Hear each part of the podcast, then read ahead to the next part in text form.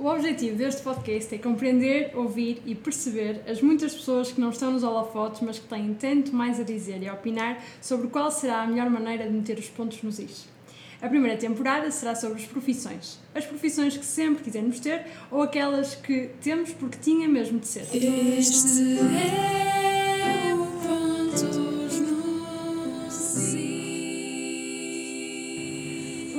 suas maiores características é o sorriso acompanhado da simpatia herdada. Ela, que faz exercício porque sabe que é um complemento à saúde e que viaja para se enriquecer de sonhos e histórias.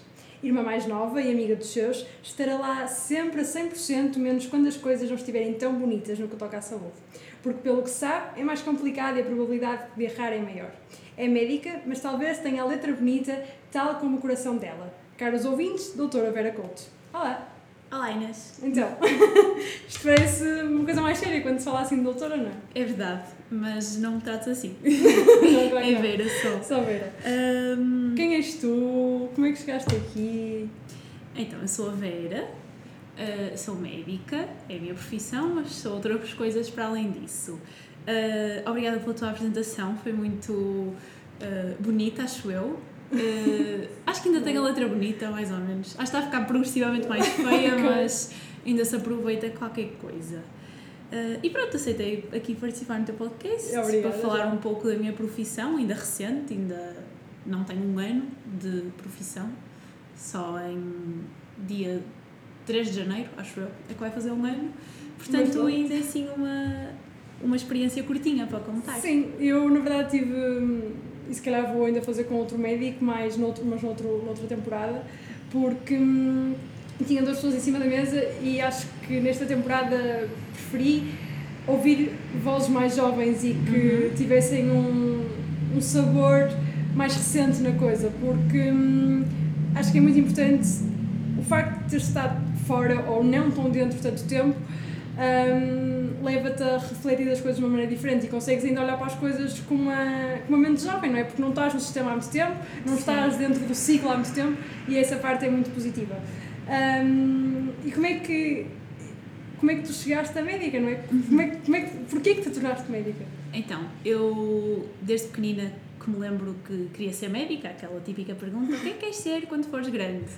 Eu dizia que queria ser médica, depois, quando comecei a ficar um bocadinho mais crescida, dizia que queria ser, dizia que queria ser cirurgiã, que era assim uma coisa mais específica já. Ah, claro que pronto, também tive aqueles devaneios de ah, o que é que queres ser? Cabeleireira ou caixa de supermercado, pronto, mas isso durava sempre muito pouco tempo e voltava sempre à ideia inicial de que queria ser médica. E depois, quando comecei a ficar mais com mais consciência das coisas, diria que a partir do, sei lá, 11, 12 anos, ah, pronto, ficou definido. Ah, sempre fui boa aluna, o que pronto, é uma coisa. Exato. E em Portugal é uma coisa um bocado essencial para, para se poder escolher Claro. medicina, não é? Ah, no entanto, nunca tive aquela pressão da família de ah, tens que ir para a medicina porque ah, medicina é que é a melhor carreira Claro. possível. Acho que até antes pelo contrário, porque eu não tenho nenhum médico na família, o que às vezes não quer dizer nada, porque Certo. às vezes também há esse fascínio de achar que vai haver um médico na família, mas da minha família nunca senti essa pressão. Ahm, tanto que o meu pai é engenheiro, a minha mãe é programadora, ah, a minha irmã mais velha foi para a engenharia também. Portanto, acho que eu escolhesse o que escolhesse, eles, eles iam me Aceitavam. apoiar. Exatamente. Mas pronto, acabei por, eh, por escolher eh, ir para a medicina e pronto, lá fui eu estudar. Cá estás, não é? É verdade. É, o trabalho que tu tens, neste momento, a profissão que tu tens, tornou-se um sonho ou sempre foi um sonho? Olha, isso é uma pergunta à qual eu não sei muito bem responder, porque eu sempre quis, não é? Ir para a medicina, como estava a dizer, e como sempre tive boas notas, hum, nunca me pareceu inalcançável. Ou seja, Ok. essa coisa de um sonho pelo qual tive que lutar claro, muito claro. para chegar lá, acho que nunca senti isso, para o bem e para o mal. Hum, portanto, foi sendo um pouco mais fácil. Depois entrei para a faculdade, né? o curso de Uhum. medicina são seis anos. Não gostei nada dos primeiros anos porque era tudo muito teórico, Claro. eh, aulas numa secretária Certo. e eu E não, calhar- não desculpa. achava piada. Desculpa interromper, mas se calhar nesse, nesses anos estudaste mais do que nunca, não é? Ou trabalhaste muito Ou, ou não é propriamente para Se calhar deveria ter estudado Ah, ok. mais do que nunca, mas lá está, como eu no início entrei e pronto, deslumbrei-me com aquelas Uhum. coisas da, da vida académica e mesmo do associativismo, que eu depois sempre, desde muito cedo que fiz parte da Associação de Estudantes e dessa parte mais associativa e depois da parte da vida académica também, que acho que é uma parte essencial, eh, acabei por se calhar me deslumbrar um pouco com isso e como também não gostava assim tanto das cadeiras iniciais, acabei por descurar um bocado no estudo e tive um percurso linear Uhum. hum, no final de contas, mas, mas pronto, não gostava muito. E acho que aí eu não gostei, mas como achava que ia gostar da parte seguinte, que era a parte mais sim, prática, sim. o contacto com o hospital e assim, uh, tinha um sonho, não no sentido, lá está, dessa coisa de uh, só me imagina fazer isto, porque não, eu até me imagino fazer outras coisas, uh, mas acabei por ansiar muito chegar a esse patamar Ok, em ok. que ia haver a parte que eu gostava. E efetivamente, quando chegou eu gostei muito, tanto que depois também já me dava mais prazer estudar essas coisas e pronto, voltei a Que parte era essa? ter boas notas. A parte, ou seja, digamos que a segunda metade do curso, que são os anos clínicos, Prática. que é a parte mais prática, claro. exatamente. Um, e quais é que são, portanto, medicina é provavelmente dos cursos mais galardoados de, do nosso país. Também é dos cursos mais importantes, não é? Porque grande parte, di- diria eu, ou tão importante como alguns, na verdade, porque. hum, já vamos lá chegar, mas a medicina salva, ou pode, tem o poder de salvar vidas, ou saber como salvá-las, não é? Portanto, nesse, nessa visão é importante, é muito importante. É verdade, mas acho que o que este primeiro ano de trabalho me ensinou foi que todas as profissões são importantes, Claro. pronto, que é uma ideia que eu já tinha Claro, claro, antes, obviamente. mas mesmo em termos da saúde e no desenvolvimento de. No desenvolvimento, não, no, na possibilidade de Uhum. um hospital poder funcionar, um hospital, um centro de saúde, Os médicos não é. que não os médicos são importantes, mas não diria que são, não consigo dizer quem são os mais importantes, mas não são os médicos também, Claro. certamente. Ah, acho pronto, os enfermeiros e auxiliares são essenciais. essenciais, pronto, como, como é lógico, mas não só isso, mesmo a parte, o background, os administrativos, os informáticos. Se, por exemplo, se o programa informático falhar, o hospital funciona, mas já, funciona pois. muito mal. ou então, se a administrativa se esquecer de ligar à pessoa ou de enviar a carta com a convocatória para a próxima consulta, a pessoa também não vem e depois atrasa tudo e depois o médico Claro. fica ali com um buraco que podia estar a atender essa pessoa ou até outra, Claro, no caso claro. dela não poder. Portanto, acho que. E esta metáfora de como funciona um hospital acaba por ser para a sociedade, que todas as profissões são importantes. E complementares. E complementares, Sim, acima de tudo, exatamente. E quais é que são as capacidades e as características mais valorizadas no teu setor? No meu setor, hum, isso é difícil. Acho que, hum, do ponto de vista do, do doente ou do utente, uh, muitas vezes acaba por ser a empatia e a simpatia, porque quando eu estou numa consulta com um doente, Uhum. ele não sabe se eu sou inteligente ou Claro. não, ou se eu sei do que é que eu estou a falar ou não. Ele gosta da maneira como eu valorizo os problemas dele e o faço sentir. Portanto, do ponto, assim, de uma perspectiva para fora, acho que é isso. Uh, do ponto de vista, se calhar, de entre colegas uh, ou entre os vários profissionais que constituem o hospital, acho que é um pouco a nossa capacidade de organização e a nossa. hum, o quão metódicos somos. Ou seja, ver um doente dos pés à cabeça, não ver só aquilo que achamos que é Claro. e deixar outras coisas esquecidas. Acho que é mesmo sermos metódicos. Não significa sermos lentos, demorarmos Uhum. imenso tempo numa consulta, porque isso também não é uma coisa boa, ah, mas sermos perfeccionistas. Claro. Ah, não Ou eficazes. Exato, eficazes, Eficazes. mais por aí. Um, e os portugueses, ou melhor, está cientificamente estudado e há muitas histórias disso, que há muitos médicos e enfermeiros que vão lá para fora fazer carreira. Um, a questão é por, o que é que faz as pessoas ficarem? O que é que mantém as pessoas, não é? E, e o que é que provoca a retenção de talentos no nosso país? Porque a qualidade é boa, Inglaterra sabe disso, a tua cunhada é lá, É verdade. ela é enfermeira, eu acho, e não é? E portanto, Ah, olha, eu vou ser se calhar um bocado fria, mas é a realidade. O que fixa cá as pessoas é o dinheiro. Ah, porque até posso ser muito valorizada, ah, ou seja, o meu trabalho até pode ser valorizado e dizerem-me que eu sou muito boa, mas o que paga as contas ao fim do mês, não é uma palmadinha nas costas nem um elogio, é efetivamente o dinheiro. E pronto, acho que Portugal está a passar uma crise muito grande a nível da saúde, como se vê em Sim, todos sim, os sim. telejornais.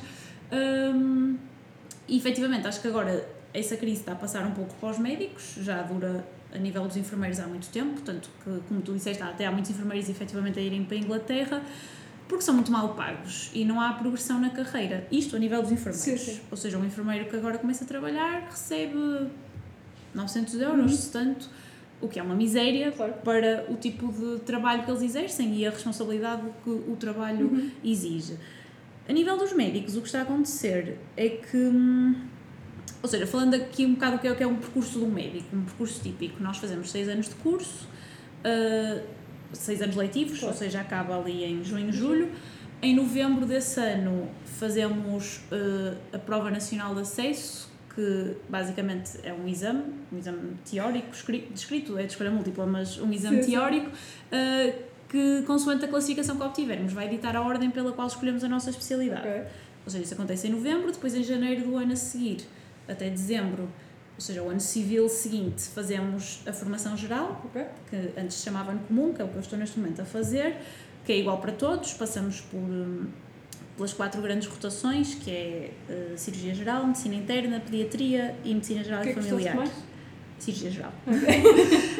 Um, e depois, no, em novembro desse ano, que é o que estamos neste momento agora, estamos a gravar isto em novembro, para quem for ouvir depois, um, escolhemos então a especialidade que nós queremos com base na nota que tivemos no exame, que neste caso eu fiz o ano passado, uh, e em janeiro do ano a seguir começamos a- essa especialidade. Um, ou seja, pronto, é este grande percurso. O que é que está a acontecer então, voltando ao assunto que eu estava a Certo. falar antes da crise? É que as pessoas até se formam, fazem Uhum. o curso, fazem o ano comum também, Ok. há vaga para toda a gente. Depois as especialidades, hum, como o que nós escolhemos é a especialidade A no sítio B, ou seja, Uhum. a vaga é as duas coisas em conjunto. ah, pronto, ou foste mesmo top no exame e E tal, e és é. o primeiro a escolher, porque aquilo é efetivamente uma escolha por ordem. Vais escolher o primeiro, depois vais escolher o segundo, e são cerca de 2.500 pessoas, portanto é mesmo muita gente. Sim, sim, sim. Hum, os primeiros até conseguem, os segundos, se já não conseguirem o que querem, acabam por, por não querer, e até aqui há uns anos atrás havia efetivamente falta de vagas, mas Uhum. pronto, esse problema já, Já. já terminou. Este Ok. ano já houve vaga para toda a gente. Ah, e o que acontece é que, por exemplo, eu se calhar não estou disposta a ir para o meio do Alentejo para exercer a minha profissão. Então o que acontece é que nós temos poucos especialistas, e neste caso médicos a fazer o internato, que é o que nos vai tornar especialistas.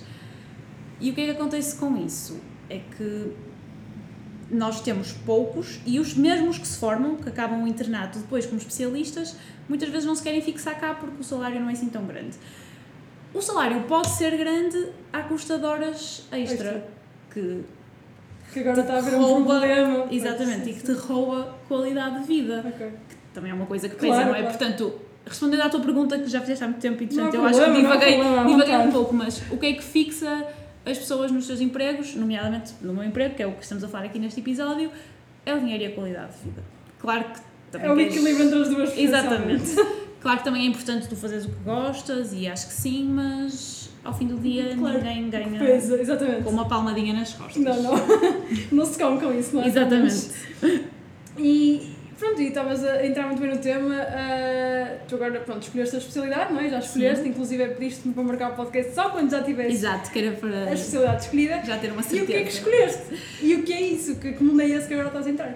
Ok, então, como eu disse há bocado, quando me perguntaste o que é que eu queria ser quando era pequenina, eu depois comecei a dizer que queria ser cirurgiã ah, e mesmo durante o curso eu também gostava muito da parte da cirurgia. Ah, este ano a fazer a formação geral, então também gostei muito da cirurgia e queria muito, pronto, ir para a cirurgia geral. Claro. Ah, eu não tive muito boa nota no exame, ou seja, fiquei ali a meio da tabela, mais ou menos, em termos de escolha. E quando chegou a minha vez de escolher, ainda havia vagas de cirurgia geral, mas só havia em sítios bastante longe para os quais eu não estava disposta a ir, porque são seis anos de especialidade, é uma especialidade muito pesada, com pouca qualidade de vida, Claro. muitas horas extra, eh, e pronto, eu não estava disposta para isso. Então, acabei por escolher uma coisa que também sempre foi um, um gosto e um interesse que eu fui tendo ao longo do curso, Uhum. e que é uma parte que, que me fascina muito, que é a medicina legal. E pronto, escolhi aqui no Porto, perto de casa, Boa. E o que é a medicina legal, assim dita de uma forma muito abrangente, é o que se vê no CSI. Mas não é só isso, vá. Ah, ou seja, tem essa parte das autópsias, que é o que se vê nos filmes, Ok. mas depois também tem outras partes. Por exemplo, ah, partes de acidentes, Uhum. ah, ou seja, por exemplo, tu tens um acidente com alguém e ficas, por exemplo, com uma incapacidade ah, ou com uma lesão qualquer, vamos Ok. supor, partiste um braço, ficaste com uma lesão. Eu tenho que ir avaliar a lesão e depois, pronto, os trâmites mais legais de tudo o que são danos corporais e coisas desse género.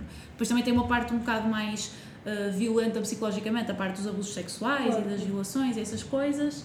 Ah, mas pronto, basicamente é a ponte entre a medicina e, E, ah, os assuntos legais e pronto, ou seja, é o médico que avalia essas Essas coisas. coisas. E estou muito entusiasmada mesmo. É um mundo diferente. É. Mas com muito melhor qualidade de vida. Certo, certo, exatamente, exatamente. E se calhar não, não sei, isso posso, ter, posso estar enganada, mas se calhar não tem tanto contacto com, com pessoas como doentes, ou tem?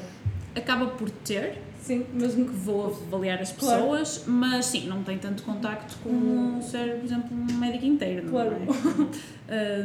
um, um médico da medicina interna. sim, sim, sim, sim. Uh, acaba por não ser tanto, tanto que nem sequer estamos no hospital, Claro. estamos no Instituto de Medicina Legal, uh, mas acho que vai ser um giro e estou É, muito entusiasmada por começar. Espero que sim.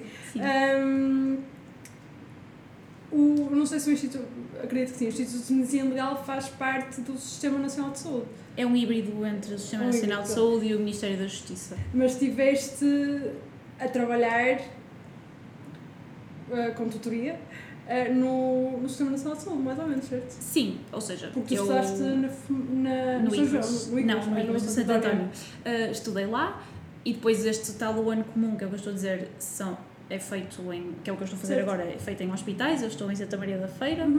Uh, ainda não acabei, portanto Claro, ainda claro, estou no claro. hospital neste momento, uh, mas sim, estou a fazer o internato de formação específica, que é o que eu vou começar a seguir, Uhum. tu continuas a fazer parte do Sistema Do Nacional de Saúde E o que é e que. és e- funcionário público. Claro, no final do dia é isso, não é? E o que é que implica estar no sistema além disso? É assim, eu acho que essa pergunta se calhar era mais pertinente fazer a alguém que já fosse especialista com mais anos de carreira, porque eu nesta fase do campeonato Ainda não nós- sofres muito com aquilo. Nem que- é isso, é nós não temos opção sequer, porque se tu Ah. queres ser especialista tens que fazer, eh, tens que te Internato. formar, o internato é só em, no No sistema público. público. Agora já há algumas vagas de internato que são em hospitais privados, mas é um acordo entre o Estado e esses mesmos hospitais, ou Ok. seja, tu, o salário é igual para É todos, tu recebes, eh, é o Estado que te paga e aquilo é uma parceria, ou seja, o teu local de formação é que é diferente. Portanto, acho que essa pergunta não ainda não consigo responder, assim tão bem porque não tenho assim tanta prática eh, e porque também não tenho outra opção, não é? Claro. Ahm, e falando do Sistema Nacional de Saúde, porque é que, e falo por experiência própria, porque fui operada uma vez no, no, público e outra no privado, ahm, apesar da qualidade do serviço público, porque ela existe, Uhum. ah, porque é que nunca há profissionais para satisfazer a procura ou a necessidade que existe, não é? Nunca há profissionais suficientes, pelo menos é isso que se ouve nas notícias. Pode ser mentira, mas. Uh, sim, não há efetivamente pessoas que queiram, não há pessoas suficientes para ter um SNS a Uhum. funcionar na perfeição. Eu acho que o nosso SNS, do ponto de vista do utente, ainda é muito bom Uhum. uh, e pronto, acho que as pessoas muitas vezes não valorizam isso, mas é efetivamente uma Sim, das é, maiores conquistas claro. do nosso país e somos um exemplo mesmo a nível internacional dúvida. em termos de acesso a cuidados de saúde. Hum, Portugal é o país da União Europeia, não sei se é o, mas se não é o primeiro, é tipo o segundo ou o terceiro, ah, com mais médicos por número de habitantes. Mas é isso que acontece, nem todos querem ficar no, No Serviço sítio. Nacional de Saúde. E o porquê foi aquilo que falamos há Claro, pouco. claro, é, claro. é o dinheiro e, E a qualidade a de vida, vida. porque não, não sei o que é que as pessoas que nos estão a ouvir acham que o médico ganha, mas o médico não Não ganha ganha assim nada. tanto. Os salários são públicos, dá para ver na internet. Se me vão dizer ganha mais do que a média em Portugal, claro que ganha, Sim, claro. mas os salários também têm que ser de acordo Justo com a os- responsabilidade, Obviamente, não é? sim, sim. Ah, e eu costumo comparar muito a níveis completamente diferentes, mas eu acho que uma pessoa que tem a vida de alguém nas mãos acaba por ter uma responsabilidade civil muito parecida com, por exemplo, a de um juiz que tem a liberdade de alguém, alguém nas mãos. E acho que os salários, uma pessoa que faz isto não pode ter o mesmo salário do que, por exemplo, ah, um empregado de balcão, Claro. não é? Portanto, acho que esta parte é mais É ou menos justo, sim, lógica, não é? certo, certo. Ahm, E apesar de ga- ganharmos mais que a média em Portugal, acho que para o trabalho que se exerce se Uhum. ganha muito pouco. E acho que é depois isso, efetivamente há muitos médicos em Portugal, mas há poucos médicos no Serviço Nacional de Saúde porque não há esses incentivos à fixação. Ok, muito bem. Ah, por acaso essa comparação que fizeste foi bastante interessante. Ahm, e agora, fugindo um bocadinho do sistema isso, apesar do crescimento emocional que o médico é obrigado a, a ganhar, não é com a experiência, é preciso ter bom senso e ser gentil com os pacientes, Ah, sim, sem dúvida. mas sem nunca ficar afeiçoado, certo? Ou depende. Acho que te podes afeiçoar. Uh, eu, na minha curta experiência, e dado que andei a saltar de especialidade em especialidade, agora ao longo da formação geral, uh, também não consegui fixar muito Claro. tempo em algum sítio, ou seja, os doentes acabavam por ser muito rotativos. Há sempre pessoas que tu te vais afeiçoando. E acho que isso acaba por ser um bocado um mito de que não te podes afeiçoar muito, senão depois se correr mal te vai doer muito. Mas é, acho que é inevitável tu afeiçoares a certas pessoas e também é inevitável tu com o tempo essas perdas e as desgraças que vão acontecendo doerem cada vez não é propriamente doerem menos porque acho que dói o mesmo mas tu aprendes a relativizar Claro. isso a meter tipo numa gaveta funda e pronto fica lá fechada E e siga. há de se gerir sozinho Exatamente. Ahm, e nesse sentido, tu, médica, estudaste para isso, estudaste recentemente, ahm, conheces muitas doenças, muito mais que o público em geral, ah, nomes estranhos, essas coisas todas. Qual é uma ou duas doenças que podem ser das mais assustadoras que que nós nem sequer temos a noção?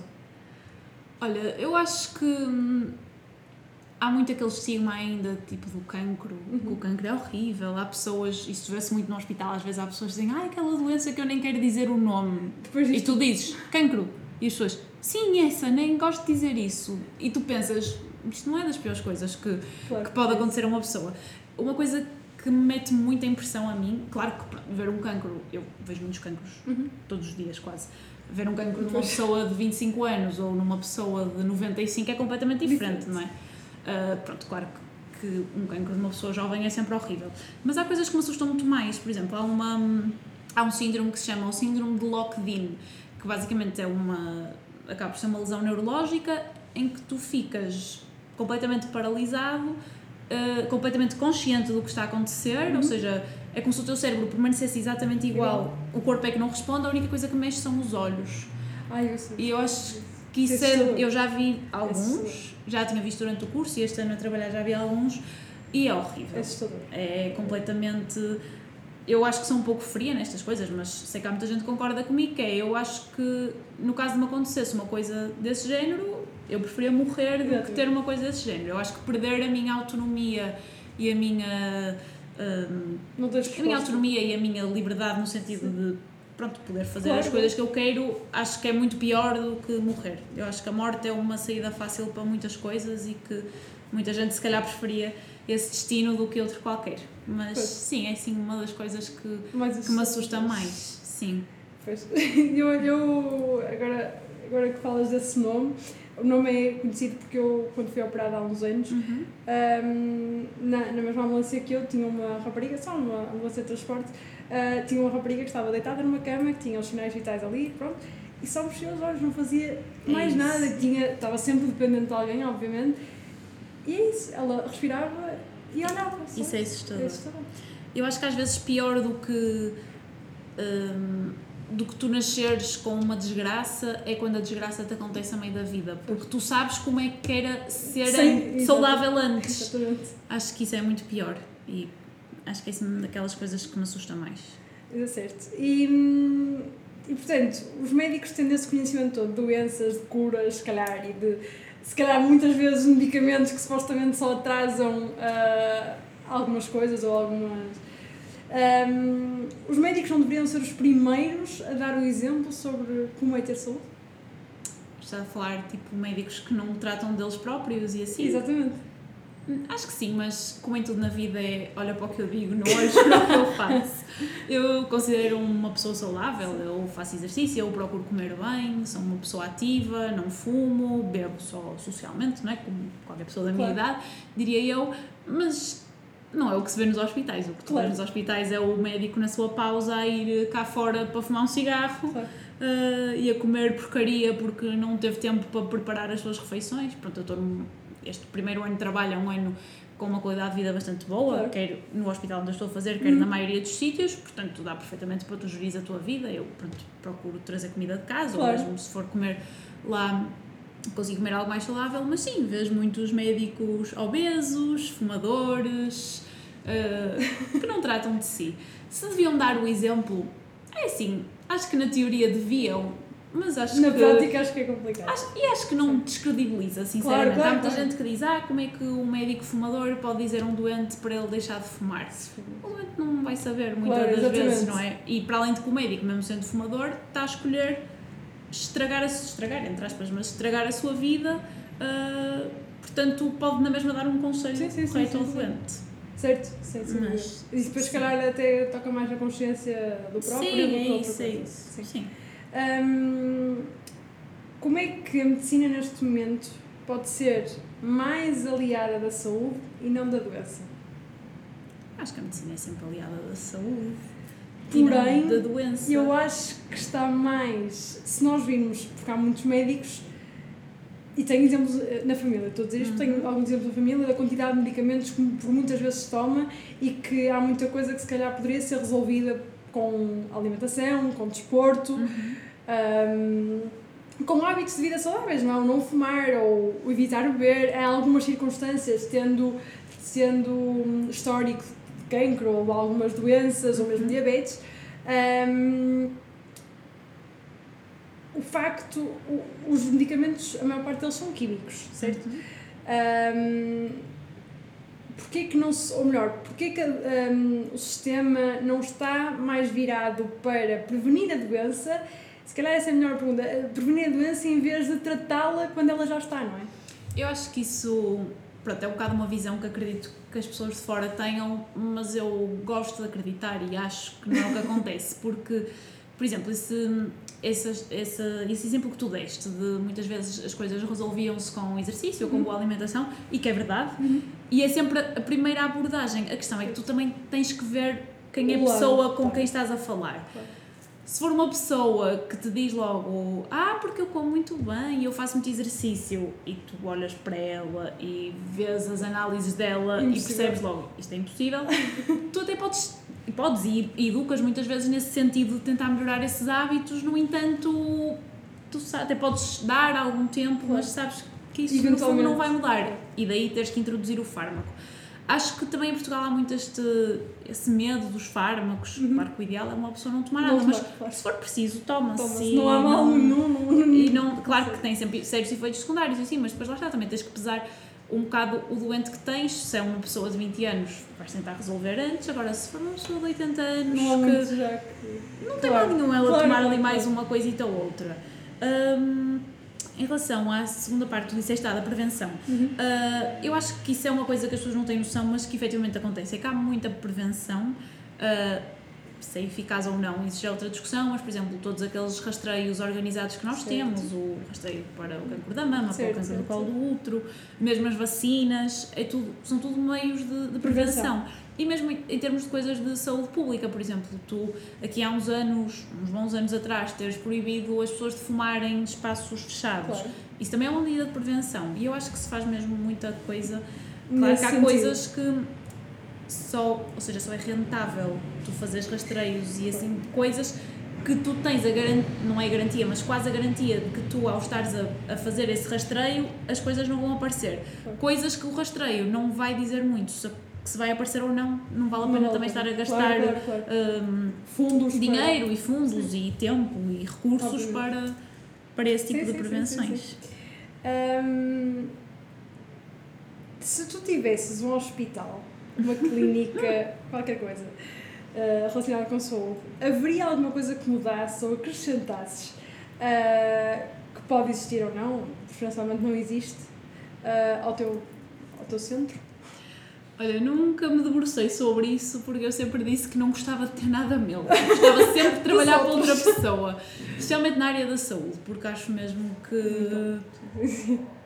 Não sei, acho que me ia dar muito mais dor de cabeça do que as alegrias que me ia trazer e para além de que, pronto, agora acabei por, o meu caminho foi para outro, por outro rumo, Claro. não é? Vou para a medicina legal e tudo mais, portanto vai ser completamente Sim. impossível eu também ter Claro, uma claro. coisa minha, mas mesmo no que eu antes dizia que gostava de ser, que era cirurgiã, hum, também muito dificilmente ia ter Claro, uma coisa claro, só claro. minha, porque não, não há assim muito privado. Acho que essa pergunta se aplica mais, ah, não sei, a especialidades médicas, por exemplo, tu seres dermatologista Sim, sim. ou Mas mesmo- ou assim. Mas mesmo tu, andando, tu andaste nos hospitais há alguns Uhum. anos, ah, achas que falta lá alguma coisa que, era engraçado ou se calhar era inovador ter? Olha, isso é uma boa pergunta, mas por acaso eu até acho que, Estão completos. do ponto de vista do utente, até acho que estão bastante completos. Acho que as pessoas têm boas sim. condições, claro que há sítios e sítios, mas das coisas que eu fui vendo, até acho que há bastante boas condições. Sim, sim, sim. E acho que não mudava nada. Se calhar até mudava, mas não me consigo lembrar de nada neste momento. Ahm, já estamos quase a acabar o nosso episódio. Ah, achas que podes partilhar uma história engraçada da tua carreira? Eh, assim, engraçada de Ou que tenha assim. de piada, vá, Não, eh, piada não me lembro não. nenhuma, mas assim, de uma coisa mais característica, eu acho que são os casos que eu já apanhei em. os- a mesma pessoa em situações diferentes. E consigo lembrar-me de dois. Lembro-me quando eu estava no quarto ano do curso, ahm, que eu fiz um estágio no verão, Aham. ah, no Serviço de Cirurgia Geral do Hospital de Gaia. Ok. Uh, estive lá duas semanas, acompanhava a vida dos, dos médicos desse serviço uh, e uma vez no bloco operatório lembro-me de um senhor que ele ia ser operado, ele tinha uma neoplasia do cólon e iam pronto, remover parte do cólon e, e lembro-me desse esse senhor marcou-me porque era um senhor que ele era esquizofrénico e quem, quem prestava auxílio Ok. e cuidados em casa era uma irmã. E pronto, aquela história fixou-me, não sei Claro. porquê, era novita, foi das primeiras vezes que fui para o bloco, eu gostei daquilo. E depois, quando estava no sexto ano, o sexto ano do curso de medicina é Sim, só sim, sim, estágios, não tenho cadeiras propriamente. Uh, quando estava no estágio de medicina geral e familiar, que é feito no centro de saúde, e eu estava no centro de saúde Banta, que é em Espinho, Sim. foi lá que eu fiz esse estágio, um, e estava com a minha tutora, estávamos as duas, e cada vez que entrava, antes de entrar o próximo doente, ela dava-me sempre assim um lamiré do que é que era aquele, aquele doente. E lembro-me dela dizer um. Ah, olha, este senhor que vem aqui é um senhor, ele é esquizofrénico, ele costuma vir acompanhado pela irmã, ela que, que o ajuda nas, a gerir assim a sua vida e tal. Hum, e ele tem uma colostomia, que é, Sim, é sim. o saquinho, pronto, basicamente sim, quando as pessoas, pronto, Não em podem, algumas cirurgias eh, ao cólon acabam por ficar com esse saquinho, Claro. que é pronto, depois exteriorizam as fezes. Ah, e ela contou-me isso. E eu fiquei, ui, esta história, uma pessoa com É uma familiar. colostomia esquizofrénica, isto é-me familiar. Isto já tinha sido há dois, dois não, há um ano e meio, vá. Sim, sim, sim. Hum, já tinha sido há algum tempo. Eu, ai, e disse-lhe, ah, doutora, hum, doutora Paula era o nome dela. Ah, doutora Paula, ele foi já aí no processo dele, em que ano é que ele foi operado e não sei o quê. E depois fomos a ver e tinha sido efetivamente nessa semana. Pronto, claro que não disse nada depois na Claro, consulta. claro, claro. Ah, pronto, também estava, como era estudante ainda, não tinha tanta vontade Claro, claro. para. Nem, nem tinha tanta vontade, mas como estava só a assistir à consulta, digamos assim, fiquei ali no meu cantinho. Isso foi a primeira vez que me apareceu assim um doente Uhum. em contextos completamente diferentes. A segunda vez foi este ano, agora a fazer a formação geral. Hum, eu fiz os estágios pela seguinte ordem: comecei por cirurgia, depois fui para o centro de saúde, Ok. depois fui para a pediatria e agora estou a acabar com medicina interna. Hum, quando estive no centro de saúde, uh, fiz no centro de saúde em Oliveira das Mães. Uhum. Uh, e eu não gosto muito do centro de saúde, daquele ambiente, não, pronto, não me identifico, Claro. não, não podemos estar todos Claro, muito do claro, mesmo, mas a parte que eu gostava mais era uh, as consultas dos recém-nascidos ou então das grávidas. Ok. Tudo que fosse crianças, pessoas de meia idade e pessoas mais idosas eu não gostava nada.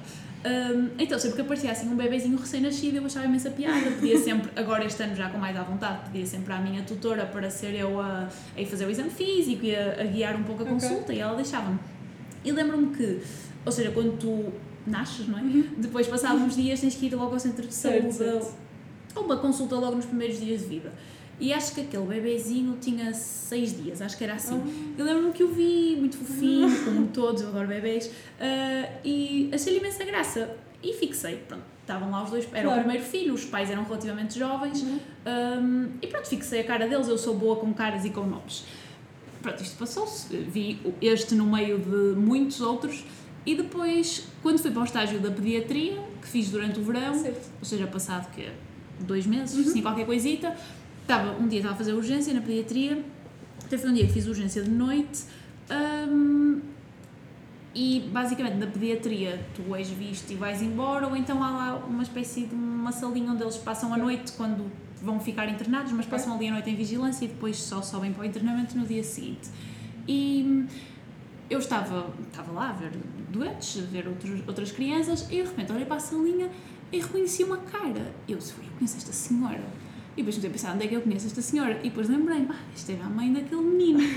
e pronto, basicamente o, o- ele já tinha dois meses, assim, Ok. qualquer coisa, ah, tinha tido uma infecção respiratória, assim uma coisa qualquer, mas ainda era muito pequenito, Claro, portanto ia claro, ter que ficar claro. internado e eles estavam lá na salinha. E eu fui lá, lá está, já com muito mais à vontade agora, fui lá à beira da mãe e disse: Ah, lembra-se de mim? Estava de máscara, porque este verão houve imensas infecções respiratórias na pediatria, então Ok. eu estava de máscara muitas vezes. Tirei a máscara e disse: Ah, lembra-se de mim? Ela, ai, lembro-me, eu não estou, ver." não estou a ver de onde. Eu disse: Ah, centro de saúde, fiz a consulta dos, dos primeiros dias do Tomás, eu lembrava-me do nome dele. E pronto, foi engraçado ver assim pessoas em contextos completamente diferentes, tu não estás à espera e veres assim, digamos que cromos repetidos. Tem piada. É engraçado. O máximo. Pronto, agora já mesmo para terminar o podcast, hum, vou-te pedir duas coisas. Primeiro, três desejos para o mundo em que tu te encontras, de forma a meter os pontos nos is, não é? Eh, pronto, podes dizê-los e depois faço, faço a próxima. Ai, eu estava a dizer-te há pouco, antes de começarmos o podcast, Sim. que estava a ouvir um dos Sim, podcasts sim, que tu já lançaste e não tinha chegado ao fim, porque se eu tivesse chegado ao fim, se calhar já tinha vindo preparada para esta Sabias! pergunta e devia ter ouvido, porque não me sinto muito preparada. Ora bem, três desejos para o mundo onde eu me encontro. Para o teu setor, neste caso. Ah, para o meu setor, Sim, ah, pensei que era para o mundo em geral. Isso é a seguir. Para o meu setor, olha, espero muito que estas negociações que se está a falar agora entre os médicos e o governo vão dar algum lado. Acho que tem que chegar ao meio termo, acho que não pode ser só puxado de um lado ou puxado do outro. Espero mesmo que isto vá dar algum lado, porque eu acho um pouco sonhadora e gostava de ficar para sempre no SNS. Sei que isso não vai acontecer, porque não é, não é daí que vem, que vem a melhor vida possível, mas eu gostava muito que isso acontecesse, porque acho mesmo que o SNS foi das maiores conquistas do nosso país Certo. e acho que estragá-lo ia Era- ser um crime, quase. Ah, mais. Agora, um desejo se calhar um pouco mais egoísta, mas espero ser muito feliz nesta escolha que fiz. Ah, foi assim uma escolha um bocado inesperada, assim uma mudança de rumo, mas mesmo muito entusiasmada, espero ser feliz. Ah, E último? e último. Hum, um pouco difícil, assim, para a minha área. Então pronto, então vamos mudar a pergunta e vamos meter o último desejo para o mundo, em vez de ser só Ok, um desejo para o mundo. Acho que é um desejo completamente utópico, mas espero mesmo que se chegue a um nível de paz mundial. Que acho que até estávamos há uns tempos atrás, mas assim nos últimos, sei lá, 10 anos, sempre houve guerras, Sim, sempre sim, houve sim, problemas, umas mais próximas, outras mais distantes, mas acho que assim nos últimos anos as coisas descarrilaram vertiginosamente, ou se calhar não, e simplesmente se tornaram mais próximas de nós, mas isso assusta-me muito e não é um mundo onde eu queira viver neste Pois, momento. claro. Portanto, E mesmo agora, terminar, terminar, terminar, um livro, uma frase ou uma música que tenha marcado a tua carreira. A minha carreira, hum, difícil. Um livro que eu gosto muito, assim, eh, eu normalmente, em termos de livros, eh, eu tento distanciar-me de coisas Claro, da minha claro, área, gosto mais de ler eh, romances e assim, porque gosto de ler Claro. coisas que me levem para outras dimensões. Mas é um livro fantástico que é do Oliver Sacks, que agora não me lembro se ele é neurocirurgião ou neurologista, mas um dos dois, Uhum. que é o livro que se chama eh, A História do Homem que Confundiu a Mulher com o Chapéu. Basicamente é um livro de uma série de casos da vida dele e eu acho esse livro fantástico para qualquer Ok. área, mesmo para pessoas não médicas, acho que é um livro fantástico. Ok, E, fica a sugestão. e recomendo. Fica a sugestão, já está. E qual é que é o segredo de um trabalho feliz? Olha, boa pergunta, mas acho que sou muito feliz no meu trabalho. Qual é o segredo? Eu acho que, mesmo nas áreas que eu não gosto, por exemplo, agora estou em medicina interna, que é uma área que eu não gosto Uhum. mesmo, não me imagino fazer, acho que tento aprender sempre qualquer coisa, todos os dias. Seja qualquer coisa técnica, qualquer coisa médica, ou mesmo qualquer coisa com os doentes. Às vezes, quando dizem qualquer coisa que tu ficas, ah, que curioso, que engraçado. Acho que é sempre tentar levar qualquer coisinha de cada dia. E acho que tenho conseguido. Também, lá está, numa fase muito inicial em que ainda tenho muito para Claro, aprender, claro, claro. mas acho mesmo que é tentar não focar só nos pontos maus do dia, que são muitos, especialmente quando se está a fazer uma coisa que não se gosta, mas aproveitar sempre um bocadinho bom do dia e deixar com que E isso valorizar isso. contagie o resto do dia. Obrigada, Exatamente. Vera. Obrigada, Muito obrigada. E pronto, é isso. Até ao próximo Obrigada. episódio. Muito mais fácil do que eu estava à espera. Obrigada de coração por ouvir este episódio do podcast Pontos nos Is. Lembre-se que colocar os pontos nos Is começa por cada um de nós em cada segundo da nossa vida. Este episódio sairá na próxima terça-feira nas restantes plataformas de podcast e YouTube. O novo episódio sairá daqui a duas semanas na terça-feira às 6 da manhã no Spotify. Até lá, acompanhe-me no meu website www.inesdacatarino.blog.wordpress.com e redes sociais no Instagram Inês da Catarino. Um grande beijinho e sejam felizes!